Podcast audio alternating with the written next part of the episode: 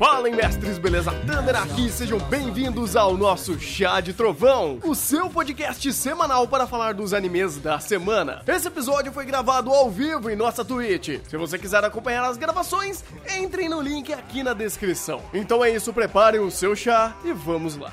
Episódios 11 e 12 de Beasters e comer, x comer tá cada vez fazendo mais sentido, pelo amor de Deus. Eu sou Rafa e eu não tenho ideia de como me apresentar agora.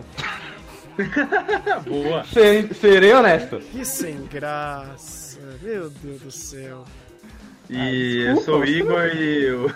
Obrigado. Eu sou o Igor e o lobo comeu o chapeuzinho vermelho. Nossa. Que era o Maurício e eu achava que já estava acontecendo o contrário, mas realmente deu uma mudada. Pois é, cara, pois é. Ah, fechamos então, né? Pelo menos chegamos ao, ao final da, da, primeira parte de, de né? Da primeira temporada. E fechamos eh, de uma forma que ele conseguiu eh, eh, escorregar, vamos dizer assim, daquele episódio 10, né? De uma forma que ele conseguiu fechar esse episódios 11 e 12 ah, esquivando desse problema, dessa, dessa boss battle aí que tivemos em enfrentar a Yakuza, matar o leão e salvar a Haru. E por que que eles conseguiram fazer isso? Vocês sabem por que que eles conseguiram ah, deixar esse, esse negócio preso nesse tempo e espaço e a gente conseguir passar por cima sem realmente prejudicar a obra? Por causa da, do, da arma na boca do leão depois. Exato! E eu tenho um péssimo pressentimento sobre isso. por quê? Ah, eu, eu vou ficar quieto, mas eu, eu já ouvi demais sobre essa desgrama. Porque, assim, me soou que hum, ah, a situação já tava meio que assim, né? Pensando no próprio contexto. Ah, já colocaram debaixo dos panos, né, já passaram panos quentes, a situação da Haru ser sequestrada, porque tava se mexendo com, com a Yakuza, né? O Shishi, Shishigumi, eu acho que é isso. Ah, e esse daqui já era um caso isolado.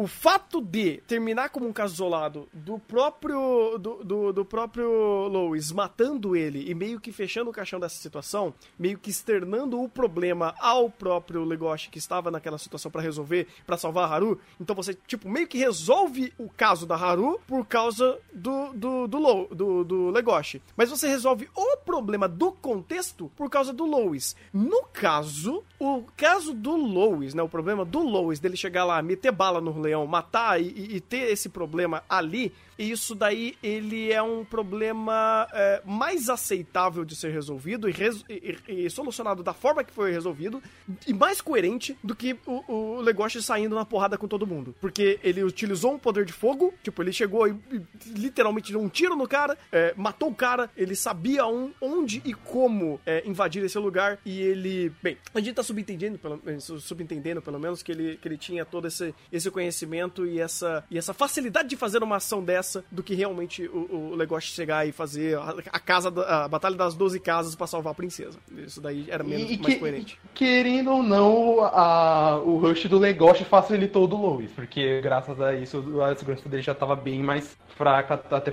metade tava desmaiado por algum motivo idiota. Exatamente, exatamente. Então, pra mim, eu consigo meio que aceitar mais o que o Lois fez e a forma que re- foi resolvido esse caso do que o Legoshi fez e, o, a- o- e não tem um- um- uma consequência, ou pelo menos a consequência que tiver pra cima do Lois vai ser muito mais coerente do que qualquer consequência que o Legoshi sofreria por estar é, é, se envolvendo com uma máfia dessa. Ou parece, né, pelo menos tudo que a gente já sabe, o Lois ele já tem contexto de tudo aquilo e ele já sabe como funcionava todas as coisas. Então ele tá no meio do rolê todo. Então pra ele, ele, ele segura esse tranco. Eu sou É diferente do, do contexto do Legoshi, né? Que Uhum. simplesmente, ó, todo, ó, todas as informações que você precisa, todo o diálogo motivacional e todo o contexto perfeito pra você, toma. Vai lá, mata todo mundo. Exato, exato, exato. É, eu concordo que isso realmente salvou bastante coisa. Eu gostei, tipo, foi, foi realmente uma saída muito boa que eles deram pra esse baita elefante, esse um bando de elefante que eles botaram no meio do roteiro, mas eu não consigo tirar a pulga atrás da orelha do que, que isso ainda pode reverberar em coisa lá na frente. É, eu espero que reverbere, mas que seja utilizado como alimento pra esse roteiro, não como algo que vai truncar a história história é, criando mais é, conflitos desnecessários e estúpidos, como o Legoshi ter que salvar a Haru. Isso é estúpido. Não, de fato. É, eu não sei o que acontece mais na frente, é, é só que aquela coisa. Uh, tomei, tomei uns spoilers que alguma boa parte eu já vi e eu tenho medo das poucas informações que eu vi, que eu ouvi. Então isso me dá um pouco de medo. Uhum. É, o, o, dessa cena, que eu, desse, desse momento, por assim dizer, que eu acho interessante é que, como diretor, tanto para o Legoshi quanto para Haru, você tem, perde todo o impacto de contexto de mundo. Então, imagina você tá no Japão e matam todo mundo da Yakuza, o chefe da Yakuza, o impacto que isso não é dar na mídia. Seria o primeiro impacto a ser trabalhado como a causa e a consequência, né? Uhum. É, essa consequência não foi jogada para primeiro plano porque o diretor escolheu o autor escolheu, jogar para primeiro plano a situação da Haru e do Legoshi e desenvolver é, essa situação deles. E por conta disso, acontece o que o Thunder falou da gente não sentir tanto impacto e achar que foi uma saída boa. Mas a gente tem essa perspectiva por conta de como o anime focou em trabalhar Haru e Legoshi e como eles não, não mostraram a consequência no, no mundo trabalhado. Porque provavelmente se eles mostrassem a consequência no mundo, a gente ficaria com o pé atrás. Como eles jogaram isso para segundo plano e que vai vir a ser trabalhado numa segunda temporada, por conta do, da lacuna que ficou em aberto, nesse momento a gente não sente tanto impacto de um furo de roteiro ou algo do gênero. Eu, eu não digo nem só pela percepção, cara, porque é, o próprio roteiro ele, ele trouxe a consequência ao Lois. O Lois desapareceu. Então, assim, tudo bem, de novo, em segundo plano a resolução desse, desse conflito em, em si. Mas para mim faz muito mais sentido o Lois ter que resolver esse pepino do que o Legoshi. Então, tipo, é coerente, vamos dizer assim. Pode ser que seja, talvez, algo muito, um pouco mais quebrado, talvez não tão não tão bem desenvolvido quanto a gente espera de Beasters em sua completude. Mas para mim é muito mais coerente. Quem tem que descascar esse pepino agora mais pra frente é o próprio Lois do que o negócio matando todo mundo tendo que criar e, e, ter uma consequência exacerbada da situação que estava pela própria exacerbação da, da ação que ele estava tomando, né? De subir, matar todo mundo e, porra, vou enfrentar Yakuza. Isso Sabe? Foi estúpido, cara. E, e, eu gosto de como o anime realmente faz, como você falou. É, vamos tirar, vamos esquecer essa porra aí, sabe? Esquece essa porra aí. A gente tem coisas melhores para mostrar e vamos usar o contexto que eles estão, não necessariamente só o, o fato deles ter sal, é, é, é, a Haru ter sido salva, mas vamos agregar é, e voltar a trabalhar com coisas que a gente sabe fazer, que é conversar sobre personagens e trabalhar essas, essas nuances que existem entre esses dois e esse abismo de, de diferença que existem entre eles uh, e jogando eles numa situação onde eles precisam passar um tempo juntos, porque eles não podem voltar para casa, eles estão quase sem dinheiro. Então o contexto deles é, permite esse diálogo e esse momento que eles vivem é, ser melhor trabalhado e o contexto que eles estão ali também faz sentido sabe? Eles estão bem à flor da pele em muitas situações, até por causa de tudo que eles viveram até então. Uh, e é até interessante algumas vezes como eles esquecem do peso enorme que eles estavam vivendo ali, porque o próprio Legoshi não sabe lidar com situações interpessoais, vamos dizer assim. É, interpessoais com coelho, né? Fica a outra, lobinha, a outra lobinha, ele já tá bem, bem, bem calejado. Ah, não, mas aí que tá. Ele sabe lidar com outras pessoas do jeito dele, né? Pelo menos ele aprendeu, inclusive, nesses últimos. É, nesse tempo que a gente conheceu, conheceu o Legoshi e como ele acabou sendo. É, é, é, evoluindo dessa introspecção dele e aprendendo a conversar mais, expor mais os seus pensamentos. Só que quanto a Haru, realmente, ele, ele não consegue fazer nada. E ainda mais quando entra na conotação é, sexual barra comer versus comer, né? Porque né, aí, aí ele quebra de vez. Daí é, é, é um adolescente normal com, a, com o diferencial de que ele, ele também é predador dela, então fica muito mais difícil. Exatamente. Fica muito mais rico, então, inclusive. Não, eu falo difícil no caso pro negócio em si. Não, pros dois, inclusive, né? Porque no final do episódio 11 você, a gente vê a Rui querendo entrar no, na boca dele. Você, ué.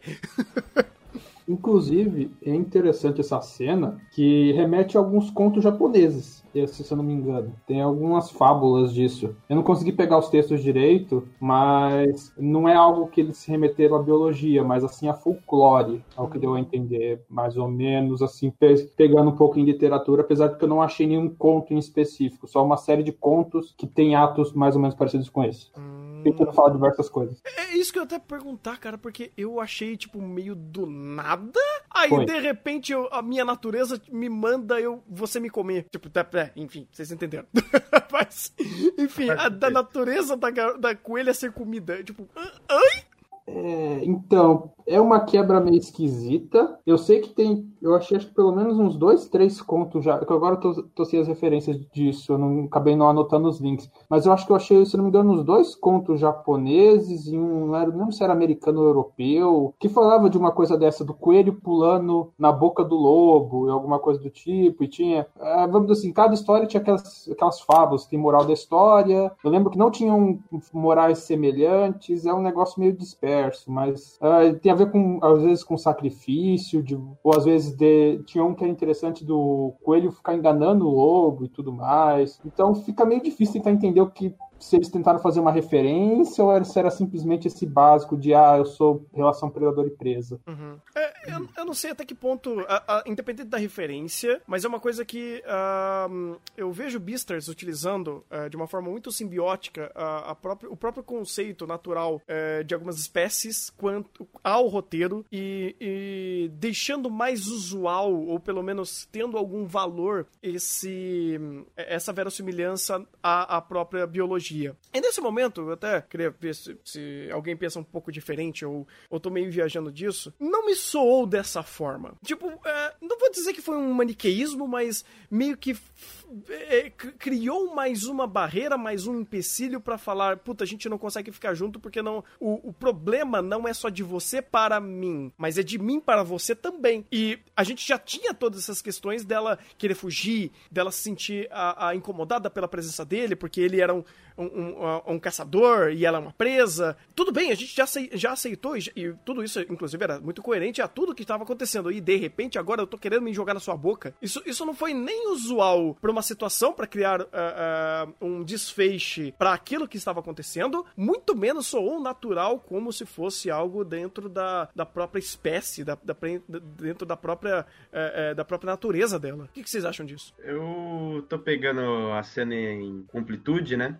E o processo, pra mim, valida um pouco essa situação dela tentar entrar na, na boca dele, não só pelo folclore ou por biologia, mas em termos de como a cena foi conduzida, dava a ideia de que ela estava forçando uma situação para que o Legoshi ele se soltasse. Hum. O Legoshi ele é o lado que se mantém, mas é ele não se ele não é proativo no meio das ações, então ela tá tentando ser proativa. No meio de toda essa proatividade dela, ela estava jogando o medo e os receios dela para em segundo plano para que o negócio viesse, porque se ela demonstrasse esse medo, esse receio, nunca que isso acontecer. Então, a partir do, do certo ponto, ela tentou ocultar isso e como gatilho de- dessa situação, que ela tá te- tentando não se mostrar receosa, um gatilho plausível era esse tipo de coisa de, de ter uma reação exacerbada. E no caso, a reação exacerbada foi ela meio que tentando, é, abrindo o seu instinto natural e quase que querendo se matar para ele. Então, dentro desse contexto de que ela estava do lado mais fraco e ela precisava ser proativa para que rolasse alguma coisa, porque o negócio não era proativo, é, faz sentido que houvesse uma reação desproporcional por conta de toda a pressão e de toda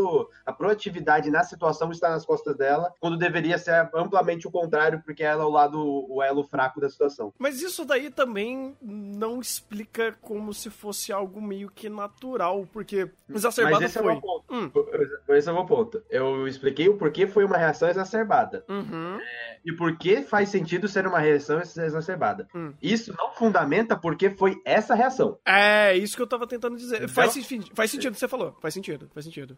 Então, eu, eu fundamentei porque faz sentido ter uma reação exacerbada pela construção de cena, pelo que o diretor passou. Faz sentido. Uhum. Agora, eu não consigo argumentar e achar uma lógica no porquê ela fez isso. Pode ser que seja um gancho pra, pra gente não falar da espécie da Haru, mas falar sobre a Haru, que, a gente- que é uma ótica que a gente não tá adotando. A gente tá Uhum. adotando como se fosse alguma coisa da espécie, o folclore, quando a gente não tá adotando o indivíduo Haru na situação. Pode ser que seja apresentado posteriormente, que ela tem algum trauma, alguma coisa do gênero que aconteça, que é dela dela como indivíduo e não dela como espécie. Eu, eu entendo e eu, eu me pergunto se essa foi a melhor forma de apresentar isso. Porque, vamos lá, vamos combinar que uh, ela teve uma situação de quase morte há um episódio atrás, vamos dizer assim. Então, esse reflexo dela meio que se atirar em cima da morte não foi. não aconteceu. Pelo contrário, inclusive.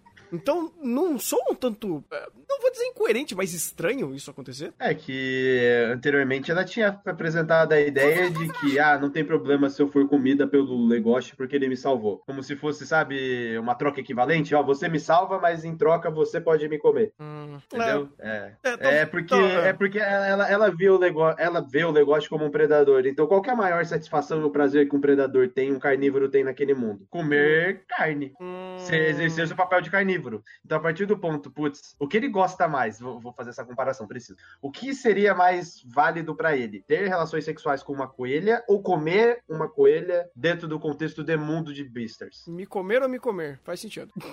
Qual, qual comer que, que tem mais impacto aqui? Faz no sentido. caso, o comer no sentido literal. Pelo contexto de mundo, pelo contexto do Legoshi, pelo contexto de como ela encontrou o Legoshi, que foi que, que eles conversaram, de que a primeira encontro, o primeiro encontro deles foi o Legoshi tentando matar ela para comer ela. Então, você tem alguns elementos que ficam no plano de fundo e que na própria cena é, eles são lembrados é, em doses homeopáticas, mas são lembrados que fazem, que dão uma ideia por conta da, por, por que aquilo aconteceu. Mas eu ainda prefiro acreditar que essa é uma cena que vai reverberar, vai reverberar futuramente por conta de novas informações que a gente vai receber. Eu concordo, eu concordo, porque você deu uma. Você deu volta, volta, volta, volta.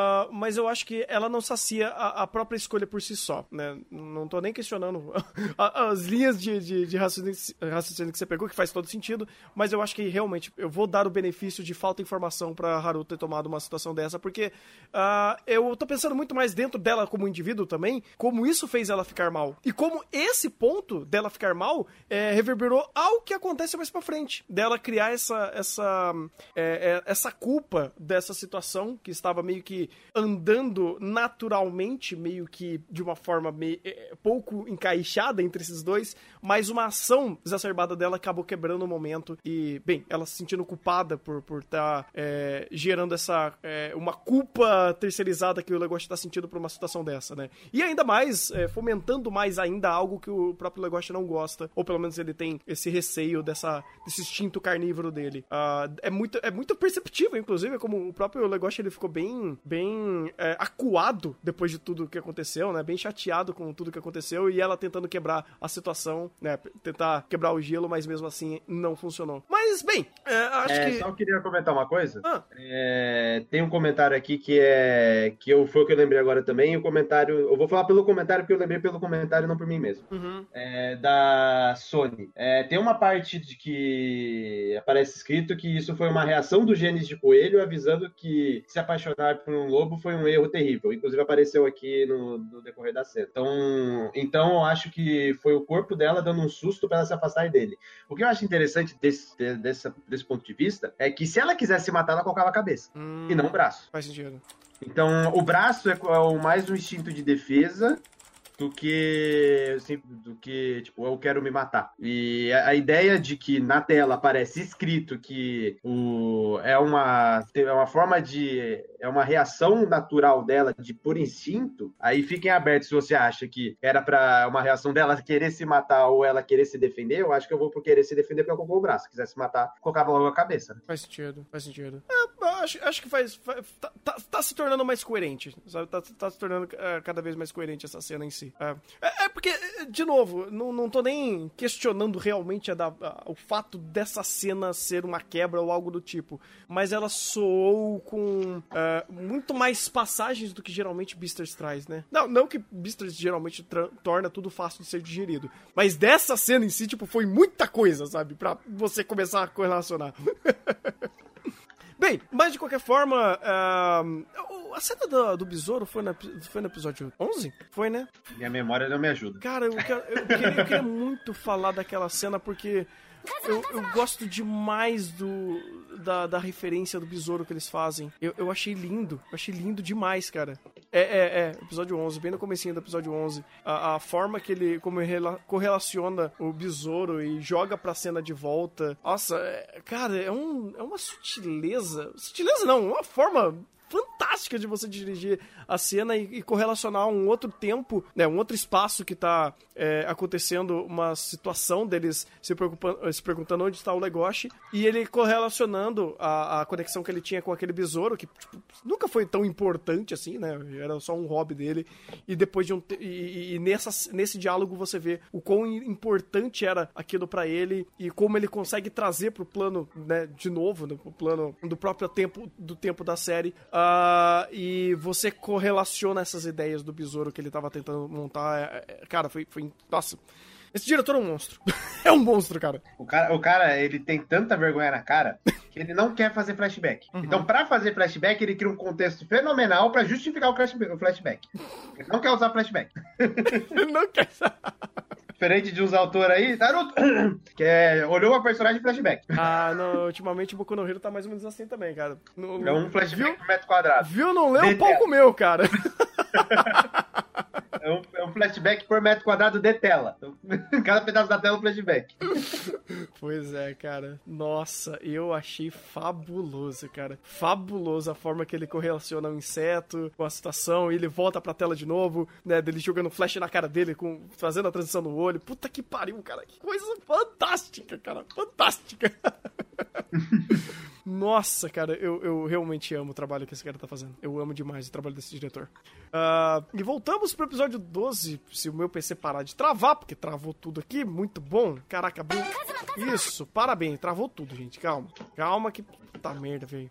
Coisas. a- Para com isso! Meu Deus, apre- abre- a- apareceu beleza. três. Apareceu três abertos. arquivos abertos aqui. Meu Deus.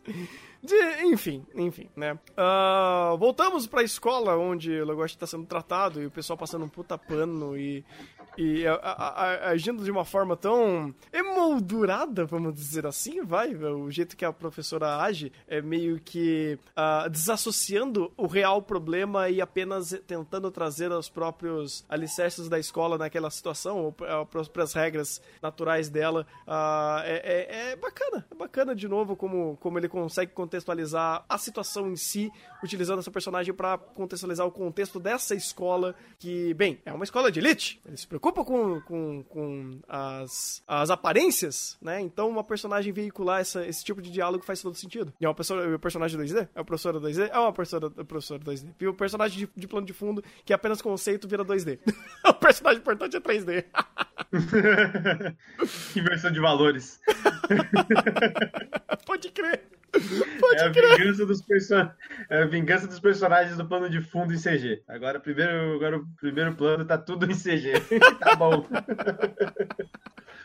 O que eu achei mais interessante desse episódio é como ele consegue colocar o Legoshi em primeiro plano em todo o contexto trabalhado por conta da loba. Uhum. Então, é, você traz ela de volta para o primeiro plano, ela tem o planinho dela tal, e isso envolve o Legoshi, mas o interessante mesmo é como o, Legoshi reage e a gente traça, as para, traça os paralelos de como ele agia anteriormente e a gente vê a evolução do personagem. Então, além de servir para contar o- a história do Legoshi no sentido de qual o caminho que se está arrumando, as situações por si só fazem com que a gente meio que inconscientemente trace paralelos com o que já foi apresentado no anime e para um último, último, episódio a gente vê aquela evolução. Como se você tivesse assistindo o anime de Shonen, você vê o arco de treinamento inteiro, você chega no final, vê a luta e vê que o personagem evoluiu. Agora em outro contexto, em um contexto social, em como o personagem aprendeu a lidar é, com as pessoas em volta dele no decorrer da narrativa. Então você chega meio que no final do, do arco e você é premiado com o, com o personagem sendo apresentado de maneira que ele consegue lidar com as pessoas melhor porque ele evoluiu nesse sentido. Eu vou até um pouco mais além, cara, que ah, não sendo apenas um, um shonenzinho genérico de luta, né? Como fazendo essa correlação, eu gosto de como ele correlaciona o próprio contexto do mundo a o que aconteceu ao personagem. Quando a, a loba, é a, a Juna, acho que é Juna o nome dela, ela começa a eh, glorificar as passagens do, do Legoshi quanto a um lobo, um carnívoro que protegeu uma garotinha, uma herbívora, e olha e, e olhando o contraste tanto do diálogo super positivo dela quanto a situação real que o Legoshi viveu, é, ele dá um, um, contraste muito grande ao próprio mundo do que estava sendo do que estava acontecendo ali. Ele reforçando muito esse aspecto dessa, dessa visão tão uh, quadrada que existe nesse mundo, né? Dessa, dessa faixada que, foram, que foi feita pelo, pela ação do Legoshi e, pelo, e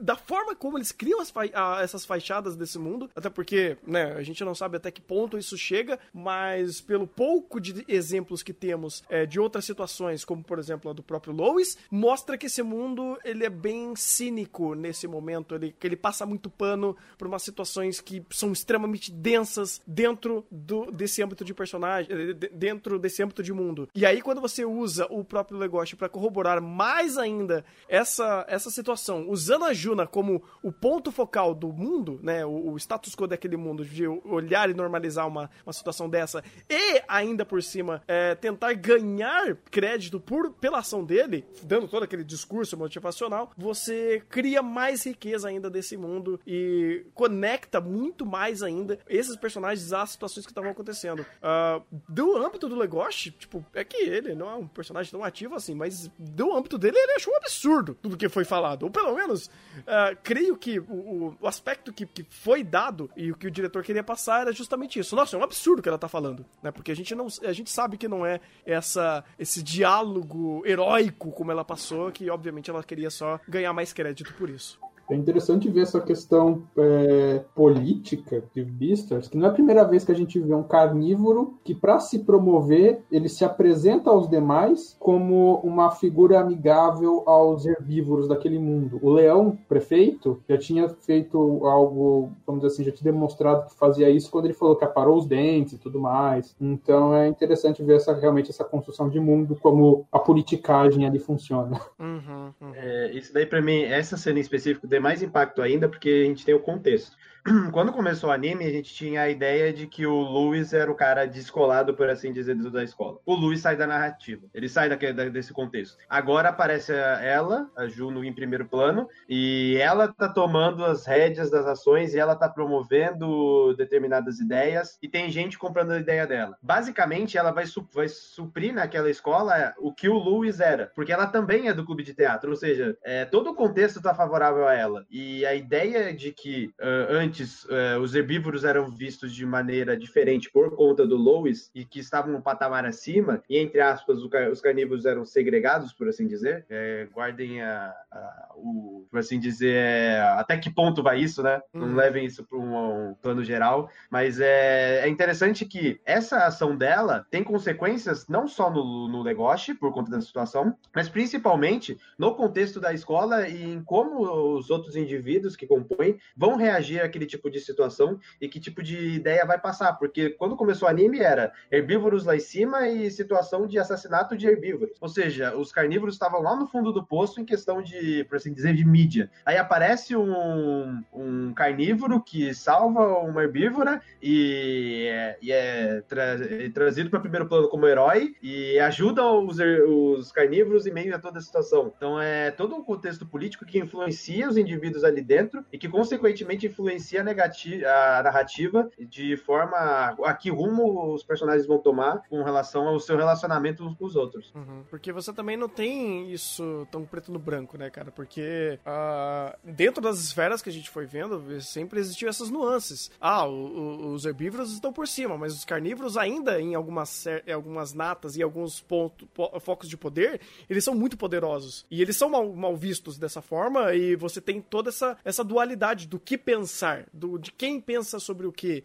e quem está vendendo mais a sua, a, a, sua, a sua própria face, a sua própria ideologia. Então, é um mundo tão rico que uh, em nenhum momento a narrativa ela abre necessariamente para falar sobre o ambiente em si, mas ele sempre usa o contexto do personagem para ambientar a situação. Então, é, cada episódio e cada vez que a, a existe um momento onde o leque pode ser aberto, por exemplo, mostrando o prefeito, mostrando a própria Yakuza, ou mostrando uh, qualquer elemento externo do mundo, o, o, o, mercado negro. Então, cada elemento mais, você vai montando esse quebra-cabeça e esse mundo vai, fazer, vai se tornando mais crível e mais complexo dentro da sua própria completude. E isso é algo que eu admiro demais em Beastars e, de, e até no último episódio, pelo menos desse episódio, né, do, do último episódio da primeira temporada, ele manteve isso lá em cima e ainda criando contraste é, com a visão do herói carnívoro que salvou a herbívora. É, é, é nossa, é, é, maravilhoso, cara, é maravilhoso. Uhum. E como isso também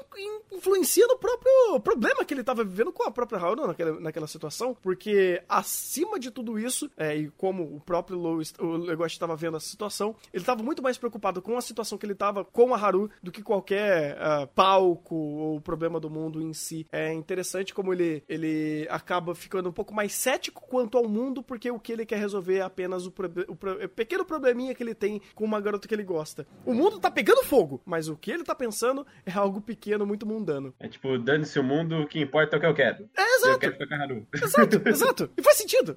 faz sentido.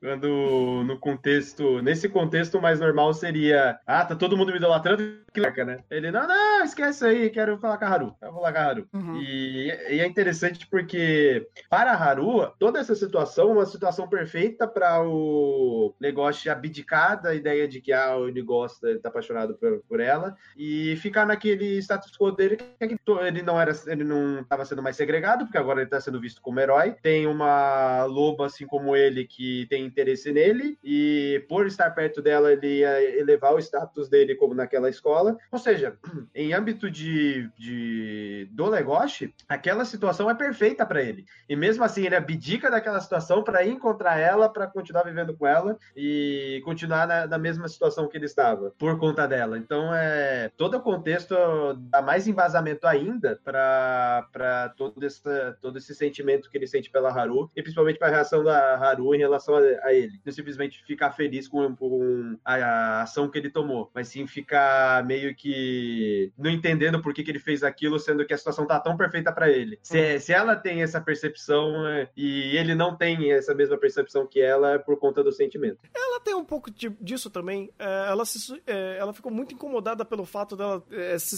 se, é, ter aquele reflexo de ser devorada. Então, acho que até dentro desse âmbito, a própria Haru também se preocupa muito com a questão interna entre eles. Uh, e a forma que ela entende a situação no, no final, quando o próprio Lo, o Legoshi. Meu Deus, Lois, Legoshi é foda, velho. Eu me confundo toda hora o Legoshi, ele, ele finalmente se declara, né? Não necessariamente a declaração mais, mais romântica do todo, é, é, é, é assim, do que ele estava planejando, ou pelo menos o que ele estava querendo fazer, mas eu acho que foi uma, uma, uma declaração muito honesta, uh, e é essa honestidade que a gente espera do, do próprio, do próprio Legoshi e o que ele estava fazendo até então. Porque ele falou, eu te amo e eu quero ser forte para conseguir subverter essa situação. Porque, tipo... Parece protagonista de Shonen.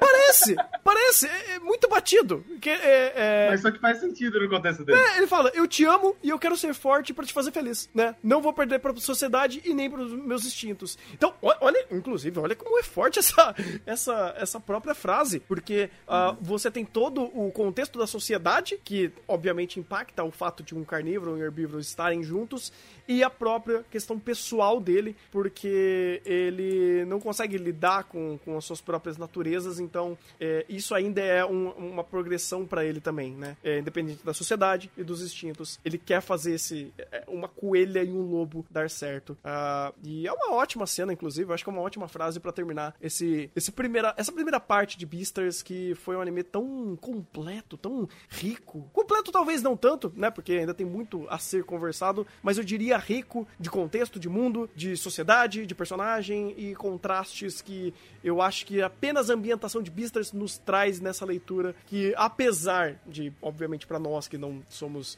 animais, o contexto de carnívoro e herbívoro não faz muito sentido, né, pelo menos da nossa vivência, mas a forma que ele introduz esses conceitos e naquele, naquele mundo faz muito sentido e é muito importante aquilo acontecer, ou aquilo ser conversado, como esse anime entrega pra gente. Então, olha, Beastars é, é fabuloso. Vou te falar que alguns ciclos sociais a batalha de carnívoro e vegano tá tipo isso. Não, tá. Eu não vou nem dizer isso. Eu poderia até fazer uma série de paralelos a tantos conceitos que o, o herbívoro e o carnívoro pode, pode acabar é, conotando, mas eu acho que, assim, independente do quanto externo, do quanto a gente consegue externalizar as mensagens de Beasters, Beasters por si só, como uma obra, é, uma narrativa por si só, vamos dizer assim, ela como um elemento unitário, ela já funciona extremamente bem, porque tudo que ela precisa refletir sobre os contextos e os conceitos que ela, ela aborda já está na própria obra, independente de você fazer paralelismo ou não. Uhum. E... e tem o pós-crédito. Tem o pós-crédito? Tem o pós-crédito? Não lembro. Tem. Ah, tem. peraí, é que bugou tudo aqui, peraí. Vamos lá, eu esqueci. É, faz um tempinho que eu, que eu, que eu, vi isso. Ah, verdade, né? O pós-crédito faz uma coisa muito interessante. Ele não esquece do, do, do, nosso, do nosso querido amigo que morreu no primeiro episódio, né? Isso é interessante. É interessante como o anime não esquece isso, inclusive. Nem da galinha. Nem da galinha. a galinha é melhor. A galinha é melhor, né? Ai, ai. Ah, tá, parte... tá, tá. A, a, parte das drogas. A parte mais interessante ver agora. A das drogas. Das, da, alguém ali bem loucão, né? Alguém que é maior que, que, o, que o, o Legoshi e que, sei lá. Se, se for, aí, aí tem duas situações. Se for um personagem que já tem na narrativa, que já foi apresentado, provavelmente é o Tigrão. Porque o Tigrão já, é, já era dessas situações. Mas é muito óbvio ser o Tigrão, cara. Mas seria muito óbvio. Então, é. eu, eu vou na ideia de que é um personagem que não foi apresentado previamente. Ou é um personagem que foi apresentado, mas foi tão irrelevante, ou tava só ali de fundo, que não importa. Mas eu vou. Eu... Carnívoro daquele tamanho? A galinha! É a galinha! Carnívoro? Galinhas são carnívoras. ah! Obrigado, Maurício! Olha, olha a sombra, olha a sombra do bicho gigante. Você vai ver que é uma sombra de uma galinha.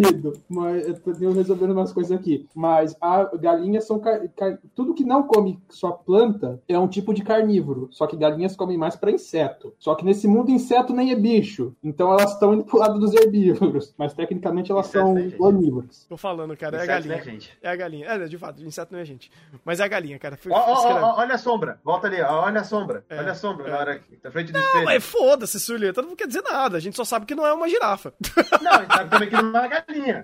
Por que não? Por, por que não? Ela pode estar de capacete. Não é uma galinha, isso aqui não é uma galinha. Desculpa, pode, é uma galinha. Pode estar toquinha. E a galinha não tem aquele tamanho lá, não. Ah, não é? Você viu a galinha ou não? A galinha não é maior que o negócio. Ou você acha que a galinha é maior que o negócio? Eu não sei, eu não correlacionei o tamanho deles. Não, isso daí é só você prestar atenção no anime, que você vai ver que o negócio é maior Eu não lembro! Eu tenho Alzheimer e outras coisas que eu não lembro, cara. Meu Deus do céu. Mas é a galinha, cara. Fica, fica vendo.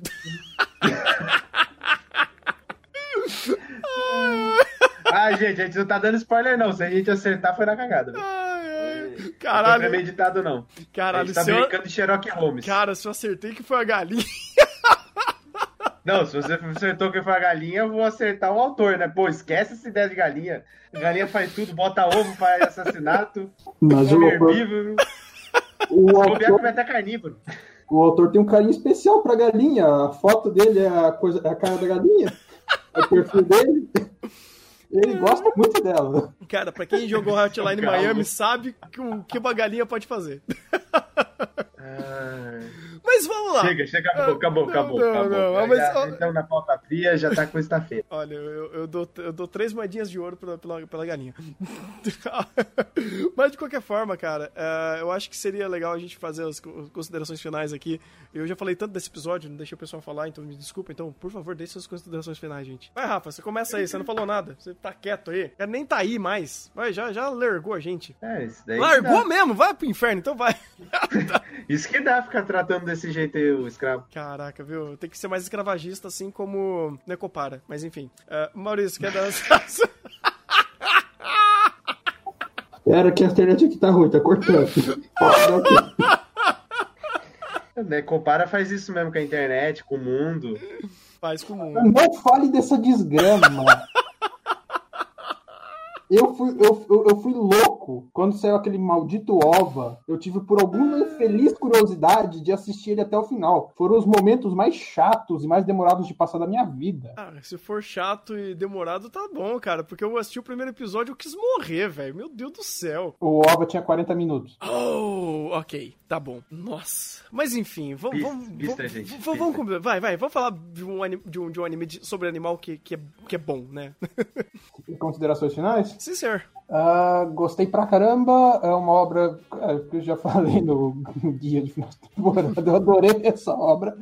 Ela tem um monte de referências que eu acho sensacionais, ah, com exceção do, do episódio lá de, do Rambo querendo matar os leões e tudo mais. Ah, além disso, como vocês já falaram, ela é uma obra muito competente tecnicamente. A direção aqui meu Deus do céu.